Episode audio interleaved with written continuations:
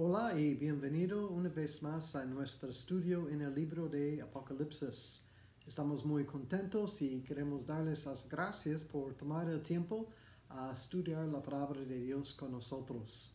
Eh, espero y es mi oración que esos estudios han sido de bendición para ti como son para mí. Ah, yo de hecho, la verdad estoy disfrutando este estudio por el libro de Apocalipsis y espero que es lo mismo para ti unos recordatorios rápidos, si no lo has hecho, eh, toque el botón suscribir para que puedas recibir noticias cuando subimos nuevos eh, estudios, vídeos. Y también si estás disfrutando los estudios, pon el dedo arriba, like. Um, y también si crees que conoces a alguien más que puede disfrutar esos estudios en Apocalipsis, uh, toque el botón de compartir y puedes enviar el link uh, con, a tus amigos o a las personas que quieren. Entonces, agarra sus Biblias. La semana pasada vimos la mitad del capítulo 19 y hoy vamos a terminar, continuando donde, donde lo dejamos uh, la semana pasada. Y para recordar, la semana pasada vimos esta palabra aleluya. Y recuerdas que esta palabra solamente se encuentra cuatro veces en el Nuevo Testamento y cada una de estas cuatro veces son en capítulo 19 de Apocalipsis. Y vimos la semana pasada que, que nuestro futuro como la novia de Cristo está en el cielo y vamos a participar, vamos a ser parte de la cena del Cordero. Y uh, hoy vamos a continuar y ver lo que sigue, que es eh, la segunda venida de Cristo aquí a la tierra para establecer su reino. Ahora, nada más para que te quedes claro, em, la segunda venida no es la misma cosa del rapto. Son dos eventos en dos tiempos distintos. Entonces, el rapto es cuando Cristo viene por su iglesia. Y lo vamos a conocer en el aire, como dice en 1 Tesalonicenses 4. La segunda venida es cuando Cristo viene con su iglesia aquí a la tierra para establecer su reino. Y en eso estamos hoy en capítulo 19. Y antes que comenzamos, quiero invitarles a, mientras estamos leyendo esos primeros versículos especialmente, medita en ellas y intenta imaginar lo, que Juan nos está presentando. Juan está yo, como pintando una panorama hermosa de nuestro Señor Jesucristo y su segunda venida. Segunda venida. Entonces, nada más les invito a, meditar en esto y, y, pensar en lo que está diciendo, lo que está presentando a Juan aquí en estos versículos. Vamos a comenzar hoy en Apocalipsis 19, versículo 11, que dice, entonces vi el cielo abierto y he aquí un caballo blanco. Ahora, esto no es el mismo caballo blanco que ya vimos en, o que vimos en capítulo 6. ¿Recuerdas? En capítulo 6 era el principio de la tribulación y vimos un caballo blanco, pero eso fue cuando el primer sello fue abierto y vimos en capítulo 6 que este, el que montaba el caballo blanco en capítulo 6 es el anticristo. Entonces, el que montaba el caballo blanco aquí en capítulo 19 no es la misma persona, no es el mismo caballo, no es el mismo tiempo, es totalmente distinto. Porque el que monta el caballo, perdón, el que montaba el caballo aquí en capítulo 19 no es un falso. Recuerdas, el anticristo es un falso en lugar de Cristo. Y el anticristo vino para um, traer un, un, paz, pero un paz que no permanece. Lo contrario, aquí en capítulo 19 es, no es un falso, es el verdadero, literalmente y no trae un paz falso, sino es el príncipe de paz. Es Jesucristo de quien estoy hablando y ahorita vamos a ver por qué digo eso. Entonces, tenemos eh, el que montaba el caballo blanco y se, se llamaba fiel y verdadero. ¿Quién más puede ser llamado fiel y verdadero? Por supuesto, estamos hablando de Jesucristo. Eh, en uh, Isaías 25, versículo 1, hablando del Señor, dice, Jehová, tú eres mi Dios, te exaltaré, alabaré tu nombre, porque has hecho maravillas. Tus consejos antiguos son verdad y firmeza. O en inglés dice, tus consejos de antiguos son um, verdad y fieles. Y eso es nuestro Señor, fiel y verdad. O como dice aquí, fiel y verdadero. También en Salmo 19, um, versículo 9, dice que sus juicios son verdad y justos. Y terminando versículo 11, eso es lo que dice, y con justicia juzga y pelea. Entonces los juicios de Dios son justos. Sus juicios son basados en la verdad, porque sus juicios son verdades también, como dice el salmista. sus juicios no están basados en acusaciones falsas, no están basados en mentiras, no están basados en rumores, sino el juicio de Dios está basado en la verdad. Y su, juicio es justo y es perfecto. Siguiendo, dice en versículo 12, sus ojos eran como llama de fuego. Y quizás recuerdes esta descripción de Cristo en Apocalipsis 1, versículo 14, cuando Juan estaba describiendo lo que veía. Um, vemos algo parecido aquí. Y dice, y había en su cabeza muchos diademas. Entonces tenía muchas coronas.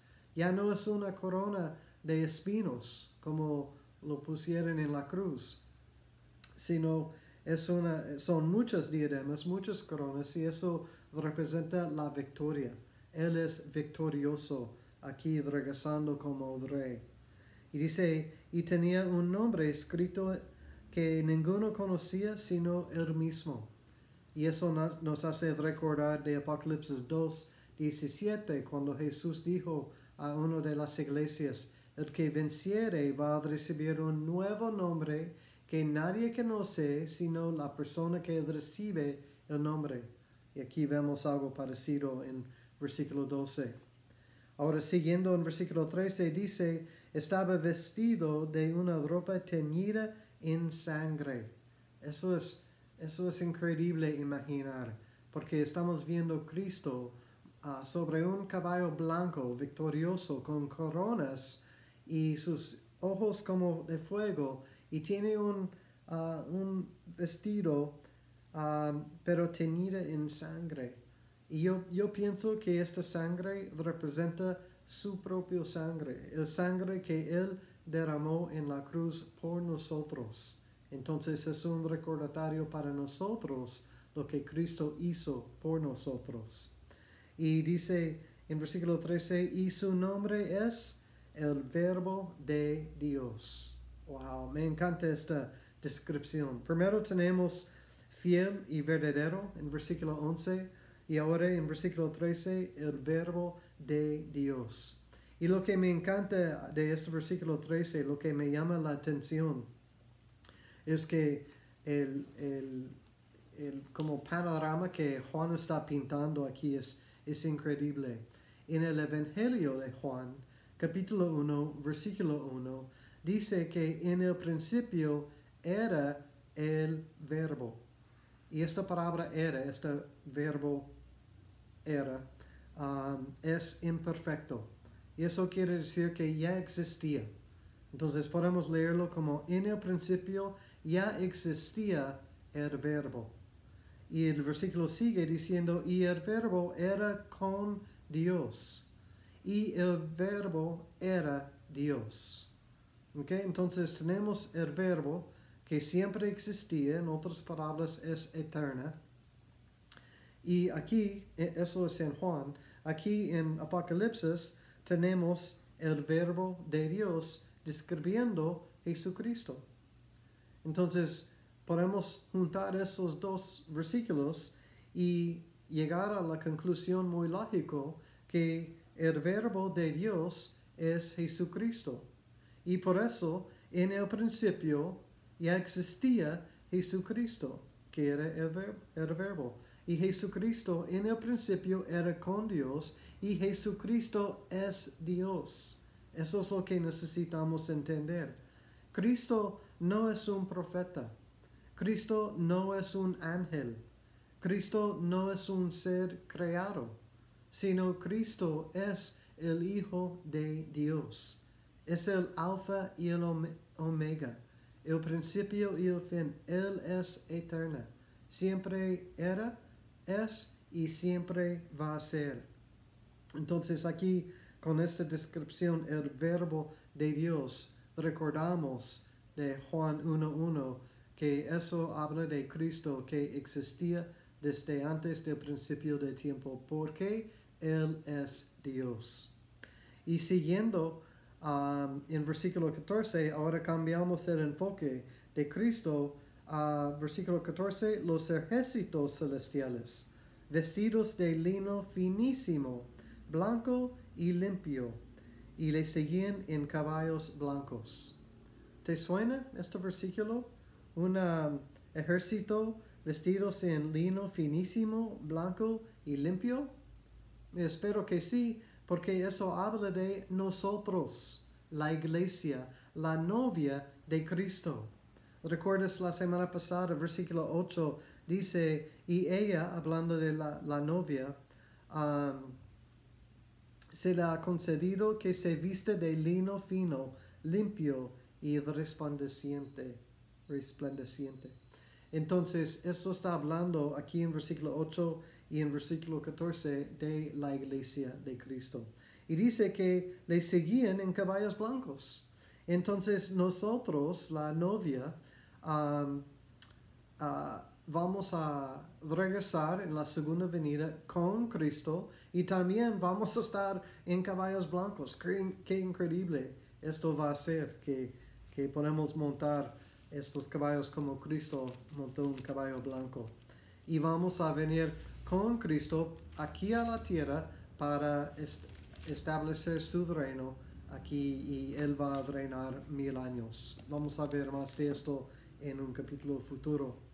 Um, también hablando de la segunda venida, si recuerdas cuando eh, vimos capítulo 17 y en versículo 10, perdón, capítulo 17, versículo 14, uh, vimos que los que están con el Cordero y um, son llamados y elegidos y fieles. Entonces también vimos en este capítulo que eso habla de la segunda venida de Cristo cuando la iglesia, los santos, regresen con Él aquí en la tierra. También hay una referencia en Judas, capítulo, uh, digo, versículo 14, son 91 capítulo, um, que habla de los, los santos que regresen con Um, uh, con Cristo. Entonces, uh, pero quiero, aquí estamos viendo la segunda venida. Quiero que recuerden el orden de eventos. Primero es el rapto de la iglesia. Y eso es cuando Cristo lleva a sus santos, la iglesia, los creyentes, al cielo. Y luego, uh, probablemente inmediatamente o muy cerca, Ah, después del rapto comienza la tribulación. Y eso es el periodo de siete años que hemos estado viendo en esos capítulos de Apocalipsis. Y durante de la tribulación la iglesia va a estar en el cielo. Pero aquí en la tierra es cuando el anticristo va a llegar y subir a poder y este tiempo va a durar siete años. Pero después de la tribulación, al final de los siete años, es la segunda venida cuando Cristo viene o regresa a la tierra con su iglesia. Y eso es lo que estamos viendo en el texto hoy, en esta segunda parte del capítulo 19. Ahora, regresando uh, con su, su mirada en Cristo, Juan dice en versículo 15, y de su boca sale una espada aguda para herir con ella a las naciones, y él las regirá con vara de hierro, y él pisa el lagar del vino del furor y de la ira del Dios Todopoderoso. Entonces en versículo 15 estamos viendo de su boca sale una espada aguda. Y quizás recuerdes esta descripción también de Apocalipsis 1, versículo 16.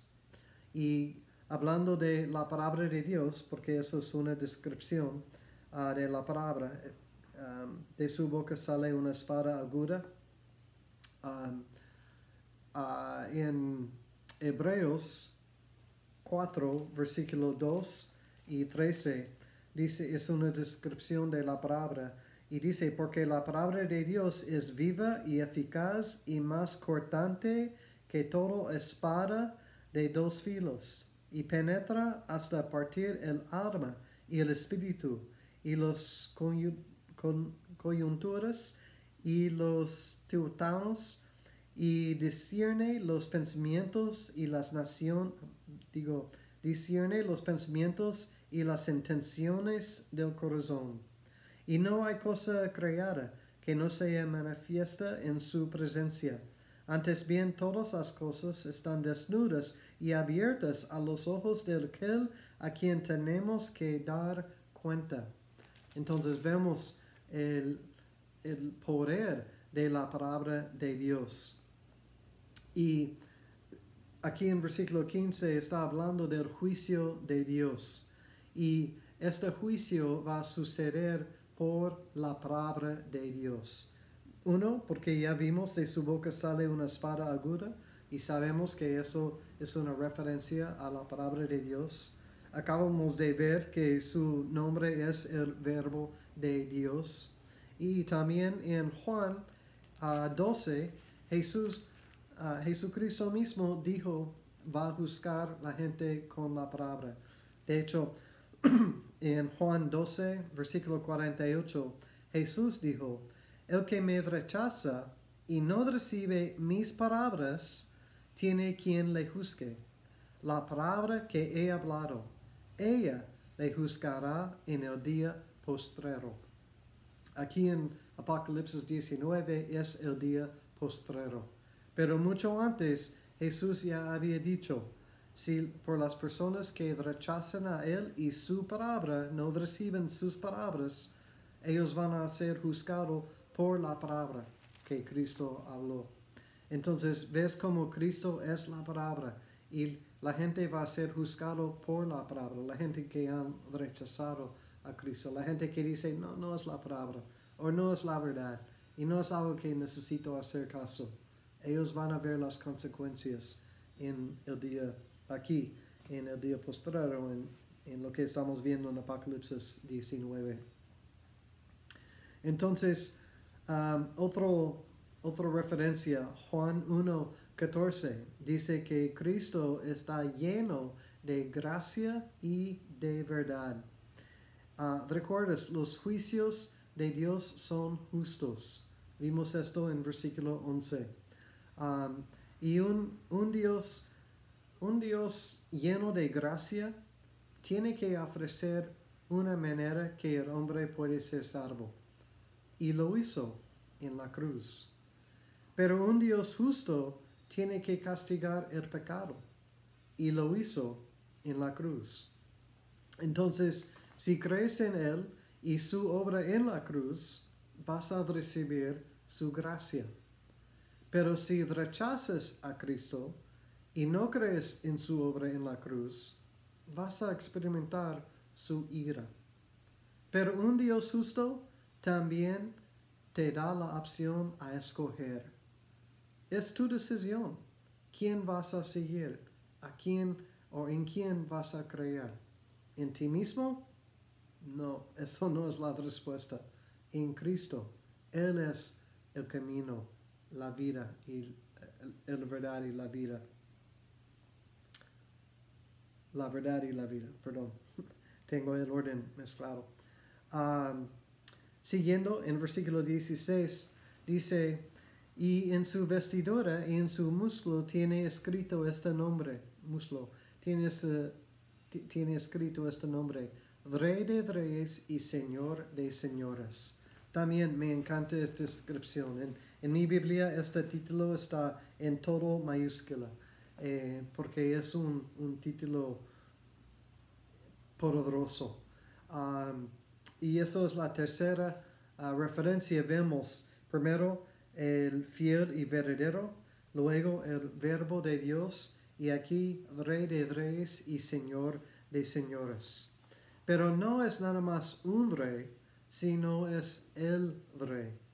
Y no es nada más un señor, sino Cristo es el Señor.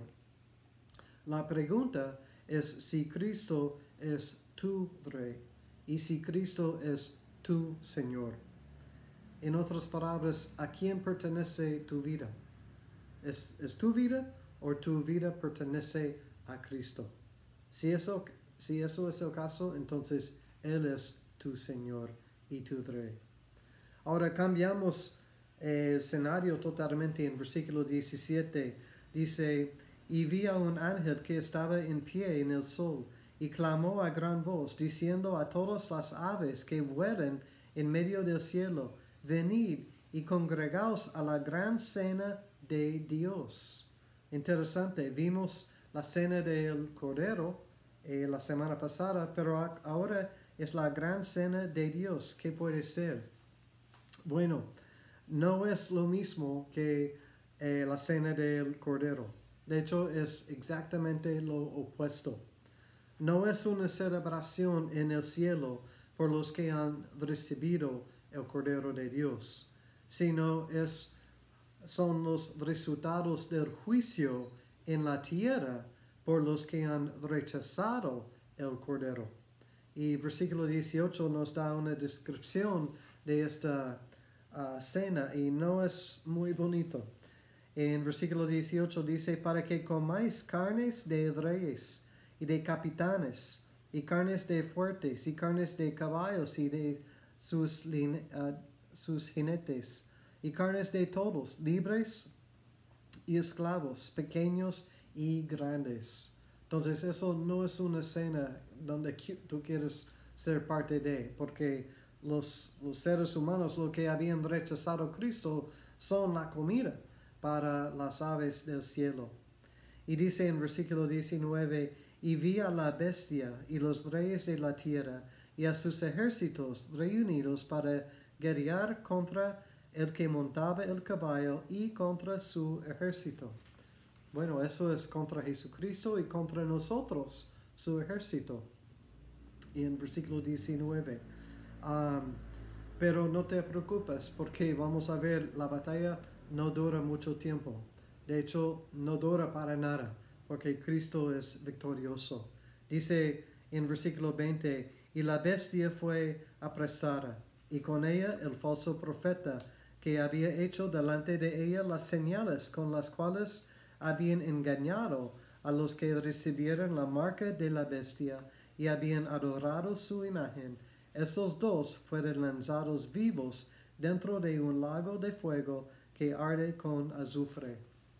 Entonces en versículo 20 vemos que luego, luego, la bestia y el falso profeta eh, fueron encarcelados, puedes decir, en el lago de fuego.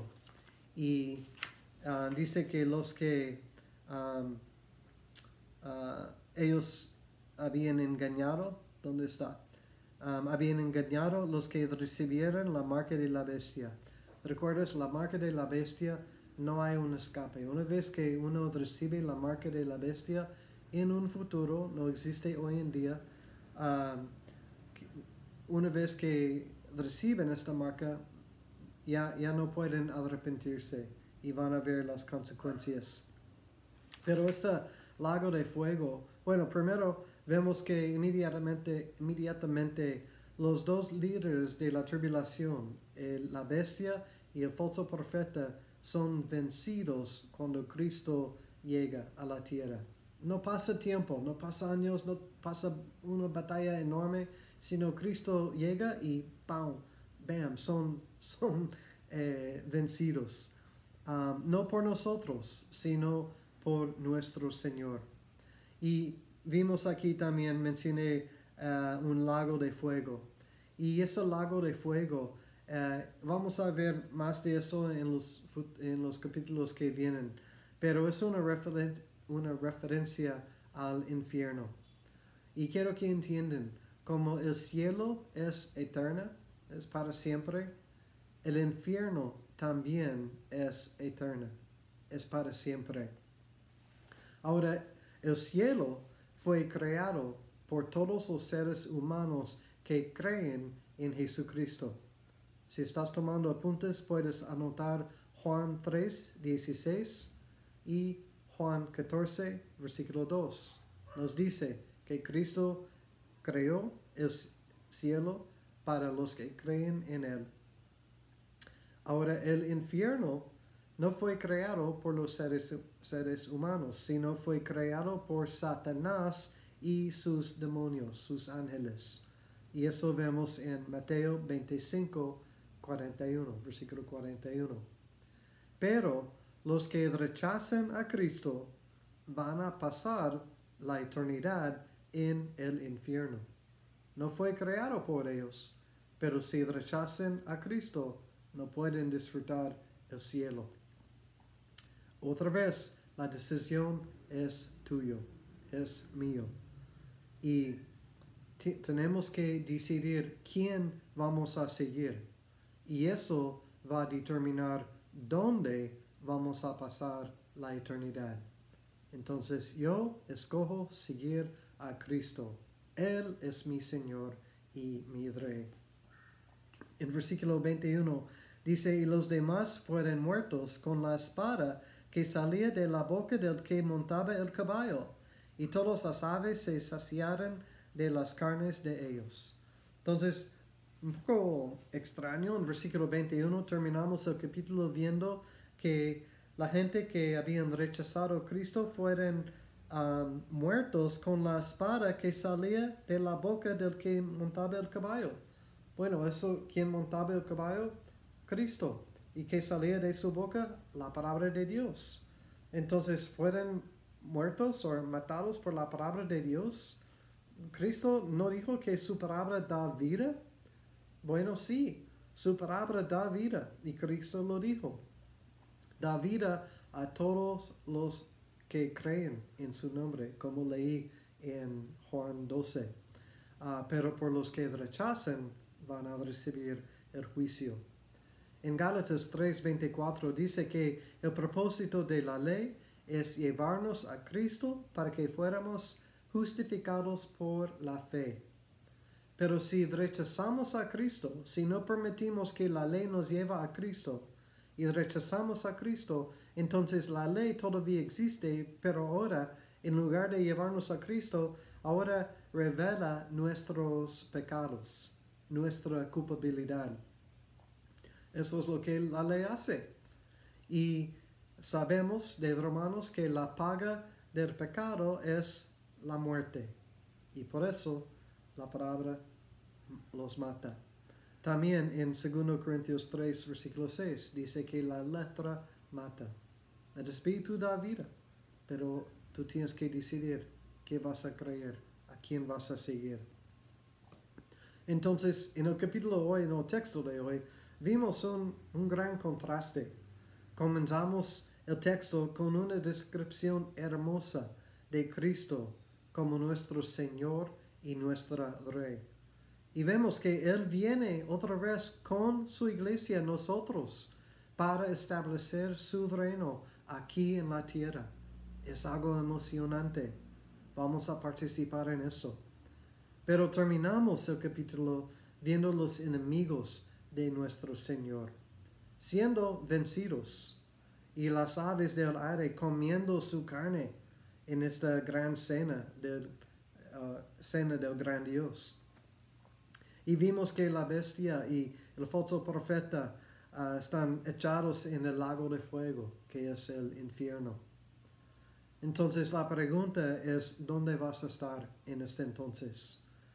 ¿Vienes vas a estar con la iglesia, con el ejército de Dios regresando con Cristo para establecer su reino? ¿O vas a estar en el otro lado siendo vencido por el Señor en esta batalla? La respuesta a esta pregunta todo depende en lo que tú has hecho con el que se llama fiel y verdadero. La palabra de Dios, Rey de Reyes y Señor de Señores. Voy a terminar con Juan 3, 16. Dice, de tal manera amó Dios al mundo que ha dado a su Hijo unigénito, para que todo aquel que en él cree no se pierda, mas tenga vida eterna. Me gusta personalizar este versículo y tú puedes hacer lo mismo. Es decir, poner tu nombre en lugar de el mundo y todo aquel y las referencias. Entonces, para mi caso, en mi caso sería de tal manera amó Dios a Paul, para ah, que ha dado a su hijo unigénito, para que si Paul cree en él, Paul no se pierda, mas tenga vida eterna. Eso es una promesa, eso es un regalo que Dios nos está ofreciendo. Entonces, si recibimos este regalo, si recibimos su Hijo, Jesucristo, como nuestro Señor y Salvador, vamos a ser en el lado correcto, vamos a ser en el lado que, que gana, que vence, vamos a ser en el ejército de Dios y vamos a reinar con Él por mil años aquí en la tierra en un futuro. Que Dios os bendiga y nos vemos el próximo, la próxima vez en capítulo 20.